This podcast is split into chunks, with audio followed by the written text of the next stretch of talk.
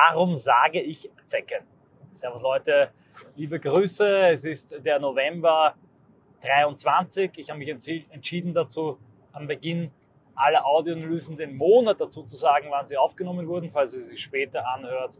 Und in dieser geht es um vier persönliche Erlebnisse und eine kleine Rechtfertigung.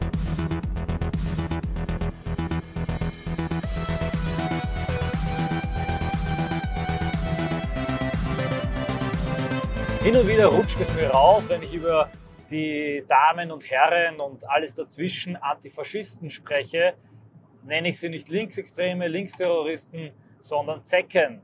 Ist natürlich kein liebevoller Ausdruck, aber er hat sich so eingebürgert. Manche von denen nennen sich sogar selber so. Sprich, das ist, wird von ihnen affirmativ verwendet, wie andere Minderheiten ebenfalls ihre äh, Bezeichnungen dann umwandeln und stolz verwenden. Warum verwende ich ihn? Der Begriff ist ein Ausdruck meiner allertiefsten Verachtung. Ich möchte in dieser Ausanalyse erklären, woher diese Verachtung kommt. Er ist kein Ausdruck von Hass oder äh, Zorn oder aufgestauten Emotionen. Mich lässt das eher kalt. Ja, im Gegenteil, wenn man weiß, wie das funktioniert, kann man das Bestehen dieser verrückten Linksextremen sogar ausnutzen. Ein bisschen so, wie man eine Ameisenstraße baut oder in manchen Computerspielen, Tower Defense Games, gibt es ja auch so riesige Gegnerhorden, die Lemmingartig einfach irgendwo hinlaufen. Wenn man da einen Abwehrturm hinbaut oder ein Hindernis, dann weiß man genau, in welche Richtung die weiterlaufen werden. Und ähnlich ist es halt bei diesen Herren- und Damenschaften und Dazwischenschaften auch. Wenn man das ausnutzen kann, dann kann man sogar mit auch der Aufmerksamkeit, die sie erzeugen und erzeugen müssen in ihrer zwanghaften Empörung, äh, durchaus medienpolitisch wuchern wenn man das möchte. Warum aber meine Verachtung? Ganz einfach aufgrund der erstens totalen Verlogenheit und zweitens aufgrund der ähm, gespielten Opferrolle und drittens aufgrund der völligen Risikolosigkeit, aus der herausgetreten und angegriffen wird. Es gab immer schon Figuren wie die Antifas heute, Leute, die im Rahmen der herrschenden Ideologie, im Namen der herrschenden Ideologie, als Vollstrecker der herrschenden Ideologie gegen die jeweiligen Bösewichte, die verfemten und vogelfreien der herrschenden Ideologie vorgegangen sind, auf sie Jagd gemacht haben und es sich zum Lebensinhalt gemacht haben, Verfehlungen verbaler Natur und sonstiger Natur herauszufinden, Druck auszuüben und sich zu den physischen Vollstreckern dieser äh, moralischen Gebote zu machen. Es gab in jeder herrschenden Ideologie Mechanismen, juristische Mechanismen, soziale Mechanismen, gewissen Druck, der diese Ideologie vollstreckt hat. Aber immer gab es dann einzelne Leute, die auf eigene Faust sich organisiert haben, zum Teil auch in der Illegalität. Die Antifa befindet sich ebenfalls in der Semi-Illegalität, weil es ihnen nicht radikal genug war, die Jagd, die auf Hexen, DDR-Regimefeinde, heute Rechtsextreme im Dritten Reich, Juden und Kommunisten gemacht wurde, diese Jagd nochmal zu verstärken mit dem Gefühl der, äh, des moralisch Guten mit dem gesamten System im Hintergrund über die Stränge zu schlagen, um sich dabei wohl und gut zu fühlen. Diesen Typus gab es immer schon. Auslöser für diese Audioanalyse sind nicht nur die vier Fälle aus meinem Leben, die ich schildern werde, sondern auch ein Clip der geleakt wurde von Dokumentationslinksextremismus von Partei der Linken, wo sein Antifa-Opa erzählt, dass er mit seiner Antifa-Gruppe zusammenarbeitet und wenn ein Wirt es wagt, die AfD einzuladen, dann gehen sie zu ihm hin und sagen freundlich, dass er das lassen soll. Wenn er das nicht aufgibt, wenn er sich ihrem Druck nicht beugt, ihrem Befehl nicht befolgt, gehen sie noch einmal hin und sagen das weniger freundlich und dann sagt er, wenn er immer noch die AfD einlädt, gibt es andere Methoden, die ich hier nicht erwähnen möchte. Was meint er damit? Terrorismus. Er meint damit Angriffe auf Eigentum, im schlimmsten Fall Leib und Leben, damit die Person dann aus Angst vor weiteren Angriffen oder aus Angst um ihr Leben das Verhalten, das den der Antifa nicht gefällt, beendet oder eine Aktion setzt, die die Antifa sehen möchte als eine Terrorgruppe. Dabei aber, und das ist das Niederträchtige daran, dass beim Zecken agiert die Antifa aber im Rahmen der herrschenden Ideologie mit den ideologischen Staatsapparaten im Hintergrund. Ich behaupte jetzt nicht, dass die gesamte Polizei von der Antifa unterwandert ist, aber ich behaupte, dass ein Großteil der etablierten Presse, der Hochschulen, der PolitikwissenschaftlerInnen und ähm, mächtiger Leute in den ideologischen Staatsapparat mit der Antifa sympathisieren. Auch hier kann man zitieren, die Grünen, die vor einigen Jahren gejubelt haben, dass in der Stadt Berlin im Bereich der Polizei der Sicherheitsbehörden alle wichtigen Personen ausgetauscht haben. Ja, wenn du als Antifaschist eine Straftat begehst, dann kann die nicht ermittelt werden. Wenn du dich schlecht anstellst dabei, kannst du auch mal in den Knast gehen, wie Lina Engel und die Hammerbande. Aber wenn du unter einem gewissen Level bleibst, wenn du nur unter Anführungszeichen Demonstrationen sprengst und blockierst, Leute angreifst, Scheiben einschmeißt, äh, Wände anschmierst, dann entsteht gegen dich kaum Ermittlungsdruck, weil auch kein politischer Druck da ist. Im Gegenteil, es gibt zahlreiche Nachweise, dass sogar Druck auf die Polizei ausgeübt wird, hier nicht zu ermitteln. Die Presse erzeugt keinen öffentlichen Druck, also passiert nichts. Dazu kommen die von der öffentlichen Hand finanzierten Zentren, die autonomen Jugendzentren, die Astas, die allesamt Geld ableiten und in die Antifa-Strukturen umleiten. Die Millionen, ja Milliarden im Kampf gegen rechts unter der Ampel mittlerweile, aber auch vorher schon vom, vom Familienministerium, die auch über Umwege in der Antifa landen. Die extrem gut organisierte Rote Hilfe, die seit Jahrzehnten ein Netzwerk von Anwälten hat, die pro bono jeden auch noch so grauenhaften Terror-Antifa rausschmeißen.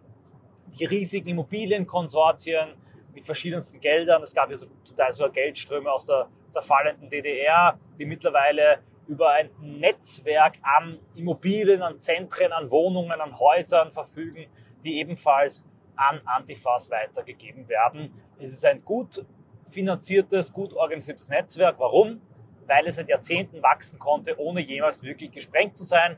Hin und wieder wird so ein bisschen Gras gemäht, sprich hin und wieder werden dann halt die äh, vorwitzigsten Zecken verhaftet und verfolgt, aber das Netzwerk selber bleibt bestehen und übt Terror aus. Weil dieser Terror aber, da gibt es einen großartigen Artikel von Curtis Jarvin, Terrorism as Folk Activism, nur funktionieren kann, wenn er vom herrschenden System gewollt wird, ist es ein Ausdruck totaler Niedertracht und von totalem Gratismut. Daher sage ich eben mit dem vollen Brust und der Überzeugung, hin und wieder, nicht immer, aber wenn es sich überkommt, zu diesen Leuten zecken.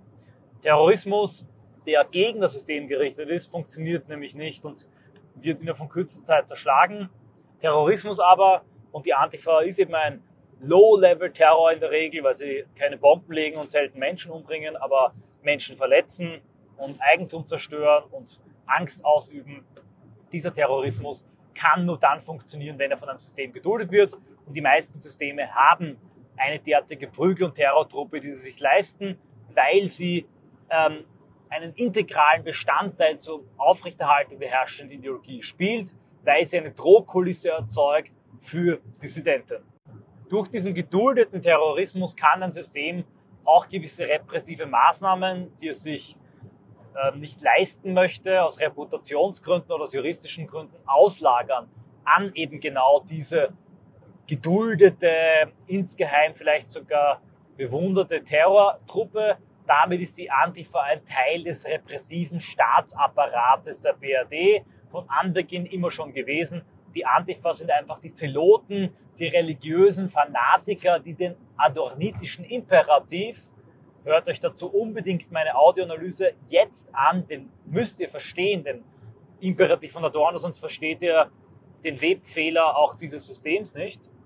Und die Antifas nehmen diesen Imperativ also viel ernster, sind die religiösen Eiferer und Fanatiker, denen die herrschende Priesterkaste des Schuldkults nicht radikal genug ist. Nun zu den vier Vorfällen und ihr werdet merken, das Prinzip ist immer dasselbe. Der erste Vorfall war bei unserer Demo im Jahr 2016. Da gingen wir den Gürtel entlang mit einigen hundert Leuten. Ein Linksterrorist in dem Fall ist der Begriff für die Zecke vollkommen legitim ging auf einen Dachstuhl, brach die Tür auf und warf einen Stein vom Dachstuhl aus, vier, fünf Stockwerke hinunter auf die Straße, traf einen Aktivisten am Kopf. Der bekam eine äh, Schädelfraktur, Hirnschwellung, musste notoperiert werden, ähm, also in die Notaufnahme. bekam eine riesige fette Narbe am Kopf, musste dann seinen Geburtstag in Wien verbringen, lag dort tagelang im Krankenhaus. Sein linker Chef feuerte ihn sogar deswegen, weil darüber rauskam, dass er bei einer rechten Demo beteiligt war. Die Polizei ermittelte wegen Mordversuch, zum Teil sogar wegen, mit Fahndungsplakaten. Presse berichtete kaum darüber. Was schrieb die Presse? Rechtsextreme Gewalt auf Demo.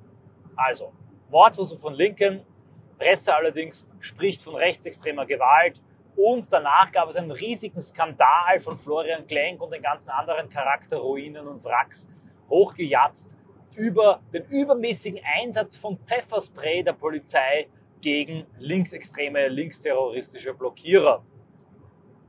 Zweiter Vorfall Schottentor. Ich war am Schottentor unterwegs, mittlerweile auch schon Bewegungsgeschichte. Ich werde angegriffen von vier, fünf vermummten Leuten, halte sie im Schach, wehre mich gegen sie, ziehe eine Pfefferspray-Pistole. Großer Fehler. Ich rate jedem davon ab, Pfefferspray in Pistolenform dabei zu haben. Ich glaube, Guardian Angel ist das Ding oder so, keine Ahnung. Hat niemand geschenkt, ich hatte es dabei. Und äh, sprühe es im Pfefferspray ein, Schlagzeilen. Identitären Chef schießt in der U-Bahn um sich. Ich bekomme ein Jahre anhaltendes Waffenverbot, das mich quasi zum Freiwild für die Zecken macht. Äh, Antifa bejubelt den Angriff auf mich. Zugleich allerdings äh, verbreitet sie die Lüge, verbreiten die Zecken die Lüge, ich hätte auf Leute geschossen, wäre ein wahnsinniger Amokläufer.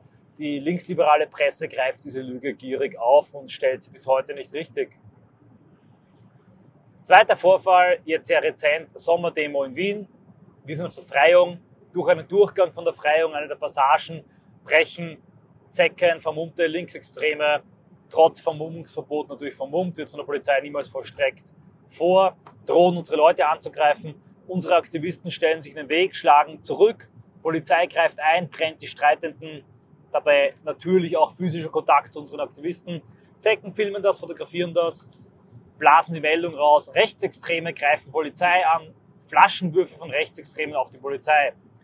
Die linksliberale Lügenpresse greift es begierig auf. Die Schlagzeile ist, Rechtsextreme greifen bei ihrer eigenen Demo mutwillig die Polizei an. Also, das ist die Story. Die Schlagzeile ist, Nazis, Rechtsextreme greifen die Polizei an. Zugleich, äh, während die Zecken auf Twitter ähm, weinerlich jammern über rechte Poli äh, Gewalt gegen die Polizei, hämisch jubeln sie über einen Überfall von einer riesigen Überzahl an Zecken auf angereiste Demo-Besucher. Zugleich behaupten sie, dass diese angereisten Demo-Besucher angeblich ein linkes Zentrum überfallen wollten, obwohl die keine Ahnung hatten, dass sich das dort befand. Die kamen aus Ostdeutschland, wie ich nachher erfahren habe, und waren bei dieser Demo dabei. Also die ständige weinerliche Opferrolle und zugleich maximale Aggression. Der Zecke kreischt und heult weinerlich vor Schmerz auf, während er nach der Dritte merkt. Also ich halte charakterlich nicht von viel von diesen, aber ich glaube, dass sich in jedem System zu jeder Zeit in dieser Gruppe der äh, Gratismut-Zeloten, die die herrschende Ideologie vollstrecken, die es psychologisch brauchen gegen das Opfer, das sich nicht wehren kann äh, und das tatsächlich vogelfrei ist, weil es in der Hierarchie, in der Wertehierarchie, der Moralhierarchie ganz, ganz unten steht und der böse ist, mit dem man nichts zu tun haben möchte. Der Rechtsextreme, der ähm, Regimefeind und Kapitalist, der Jude, das sage ich ganz bewusst, ich behaupte nicht wie Strache, wir sind die neuen Juden etc. pp. Das sind alles für sich singuläre äh, Systeme und Zeiten, da braucht man keine Vergleiche ziehen, aber die parallele Struktur ist dieselbe und die Charakterruinen und äh, Wracks, die angezogen werden, um sich zu diesen ähm, Gewalttätern zu machen, moralbesoffen, sind, glaube ich, immer dieselben und auch hier lügt die Physiognomie selten, wenn man sich die Gesichter der Fahndungsplakate, zum Beispiel der Hammerbande, ansieht. Das war nun eben der dritte Vorfall. Der vierte Vorfall ist sehr, äh, ebenfalls sehr rezent. Das war die 451-Demo. Auch hier greifen Zecken Kubitschek und seinen Sohn an, werden von denen in Schach gehalten. Polizei fährt dazwischen, fixiert alles am Boden. Zecken filmen, wie sich einer der Leute, die helfen wollten, mit der Polizei rangelt, verbreiten das Video, sprechen von rechtsextremer Polizeigewalt. Die üblichen miesen Heuchler, das verlogene Gezücht auf Twitter, verbreitet das, kreischt auf, äh, ist empört, dass die rechtsextreme Versammlung nicht aufgelöst wurde. Übrigens auch äh, völlig bizarr. Noch einmal, ich weiß, das Argument, wenn Rechte das tun würden, ist billig, aber stellt euch vor, wenn 100 Vermummte Patrioten und Rechte sich um eine linke Demo sammeln würden, dort mit Gewalt verhindern würden, dass Leute äh, dazukommen, dann äh, einen Redner der Linken, der dazukommen möchte, angreifen und dann äh, abhauen, wie dann die Polizei schreiben würde, wie dann Miesig und Klenk die äh, desolaten Charakterruinen auf Twitter aufkreischen würden. In diesem Fall sind sie alle, alle äh, Komplizen und zumindest stille äh, äh, Amplifikatoren, äh, Befürworter und Enabler, um äh, ein Anglizismus zu verwenden, also Ermöglicher des linken Terrorismus. Das sind sie und das wissen sie in den tiefsten Inneren auch. Sie sind also quasi seelische Zecken. Das muss ich Ihnen, das kann ich Ihnen leider nicht ersparen, den Vorwurf. Hier eine kleine Erklärung und eine Begründung, falls Leute mich fragen, dann äh, verweise ich auf Sie. Vielleicht habe ich jemand in Zukunft auf diese Audioanalyse verwiesen. Hört sich auch die Audioanalyse zum adonitischen kategorischen Imperativ an. Und bitte nervt mich nicht mehr damit, wenn mir dieser Begriff einmal rausrutscht. Ich rede mit allen Linken gerne. Ich äh, habe überhaupt kein Problem mit dem politischen Diskurs. Ich finde es vollkommen legitim, links zu sein, wenn man Antifaschismus jetzt als eine bestimmte ideologische Form definiert und dem Antikommunismus gegenüberstellt, dann ist auch das eine bestimmte Haltung und Weltanschauung. Auch darüber lässt sich ähm, theoretisieren und debattisieren auf einer akademischen Ebene. Ich verstehe auch völlig, dass man sich manchmal ja ähm, auf der Straße auch trifft und dass es auch mal zu rauen Auseinandersetzungen kommen kann. Aber die Antifa und die Zecken in der Art und Weise, wie sie auftreten, wie ich sie beschrieben habe und wie ich ein Charakterbild und Sittenbild gezeichnet habe, für die habe ich nur Verachtung über. Für Linke und linke Aktivisten und sogar noch die 68er, die einer anderen Struktur gegenüberstanden, wirklich etwas geopfert haben, wirklich revolutionär und rebellisch waren, für die habe ich Respekt. Ich habe für alle Rebellen, auch wenn ich ihre Weltanschauung und ihre Methoden überhaupt nicht teile, einen gewissen Grundrespekt, wenn sie etwas opfern und wenn sie sich einer widrigen totalitären Struktur gegenüberstehen, ob das jetzt ähm, irische Freiheitskämpfer sind, ja sogar Islamisten sind, ähm, äh, äh Kommunisten, äh, die verfolgt werden, Kapitalisten und Liberale, die in einem kommunistischen System unterdrückt und verfolgt werden, äh, Atheisten, Religionskritiker, die im islamischen Gottesstaat verfolgt werden. Ja, alle die opfern etwas und ich als ein Rebell, der auch einer totalitären Struktur bei weitem nicht so krass gegenübersteht, habe eine gewisse Verbundenheit zu ihnen und ich glaube, dass sie alle, wenn sie sich diese Audioanalyse anhören würden, die Verachtung, den Geschmack der Verachtung auf der Zunge spüren würden, den ich gegen unsere Zecken habe.